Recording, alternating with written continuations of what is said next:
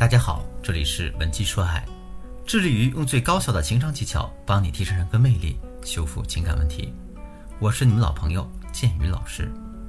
如果你近期遇到了情感困扰的话，欢迎添加我助理的微信文姬说爱的全拼五二零，也就是 W E N J I S H U O A I 五二零。在我们恋爱关系建立的初期呢，表面上看两个人甜甜蜜蜜的。但是暗地里，这也是两个人争夺爱情主控权的一个重要时期。那很多女孩子就没有注意这一点，之后呢，她们就傻傻的发现自己在被男人牵着走。每到一个关系推进的节点，就会非常苦恼：为什么确定关系后，他对我越来越冷淡了呢？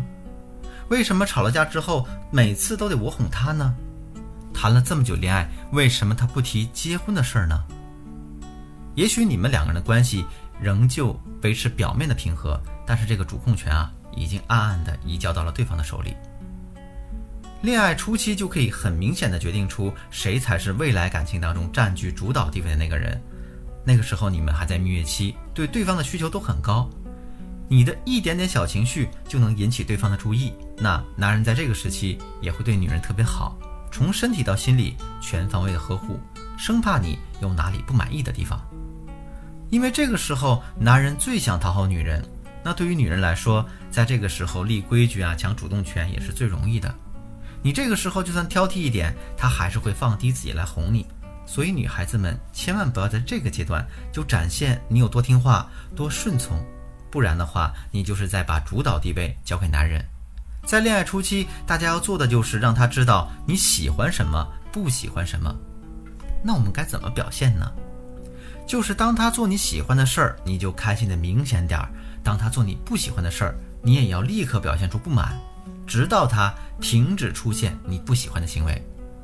那这样反复几次，男人就会开始习惯做你喜欢的事情，避免做那些你讨厌的事情。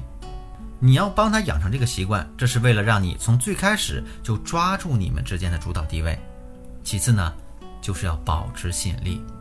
很多姑娘抱怨啊，为什么明明恋爱前后？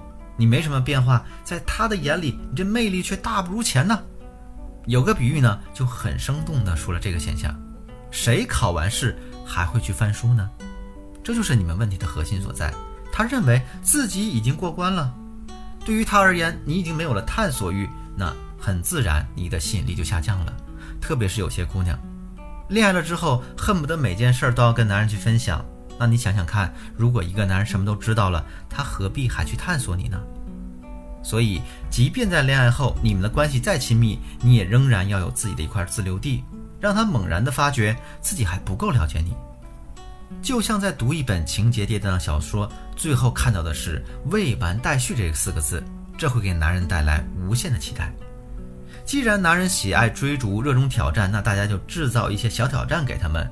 这反而会让你们的感情生活有更多的乐趣，无形之中呢，也为你增添了更多的魅力。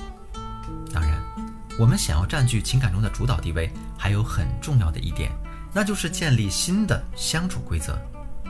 当你们交往之后，就相当于成立一个新的国家一样，所以呢，一定要有新的规章制度，在你们自己的制度下处理问题，这能让你更加轻松。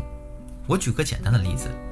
在感情刚开始的阶段，你和你的男朋友第一次因为小事情吵架了，赌气，两个人互相不理睬。那下面你该怎么做才能建立一个对你有利的规矩呢？有些姑娘会觉得这么点小事儿啊，不至于要闹僵，所以就主动联系男朋友哄他开心。那长此以往，一个新规则的雏形就此诞生。也就是说，以后每当出现因为琐事吵架的情况，你就得主动去哄他。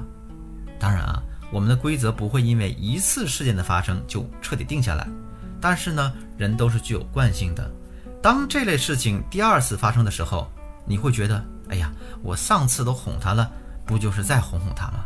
所以你会更倾向于先联系男人。而你的男朋友呢，因为显然他能承受的冷战时间比你更久，所以他会更倾向于再等一段时间。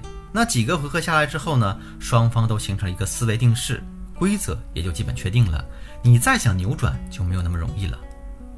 在建立规则的时期，谁的需求感更低，谁就拥有制定规则的先决优势，谁的需求感更高，谁就得乖乖遵守另一方制定的规则。所以呢，不管你内心当中多么爱这个男人，但是为了你们未来能够相处融洽，能够真正的走下去，你都要心如磐石的坚持自己的原则。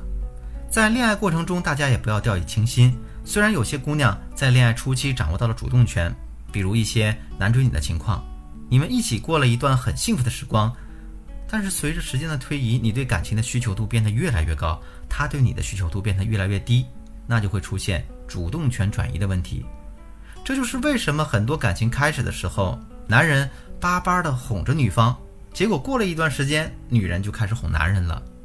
这就像江山易主啊，一切规则都要重新建立。但不管如何变化，主动权都掌握在那个需求度较低的人的手中。最后我要说的是呀，在亲密关系中，我们必须要关注到自己的需求。就像很多女孩子恋爱反复无数次，她依然不知道自己想要什么。其实很简单，比如你想要很多很多的爱，那如果没有，那我就想要钱。要掌握主动权，你必须要有自己的主见，你不能一边觉得男朋友都要听我的，一边又觉得，哎呀，我希望我男朋友霸道总裁一点，能驾驭我。这鱼与熊掌是不可兼得的。大家不要以为主动权完全靠情绪就能抢夺到，你还需要有配套的硬实力。比如说，我一个学员呢，她老公本来不放心把财政大权交到她手上，但是后来发现她理财很好，买基金赚了不少钱，所以呢，他后来就放心的让他老婆打理他的全部资产。听了这些之后，你知道你该如何拿到感情的主动权了吗？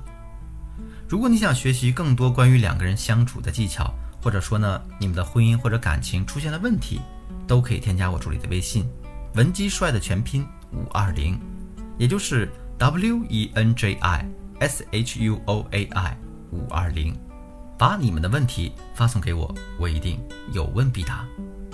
好了，今天的节目就到这里。文姬说爱，迷茫的情场，你的得力军师，我是剑宇，我们下期再见。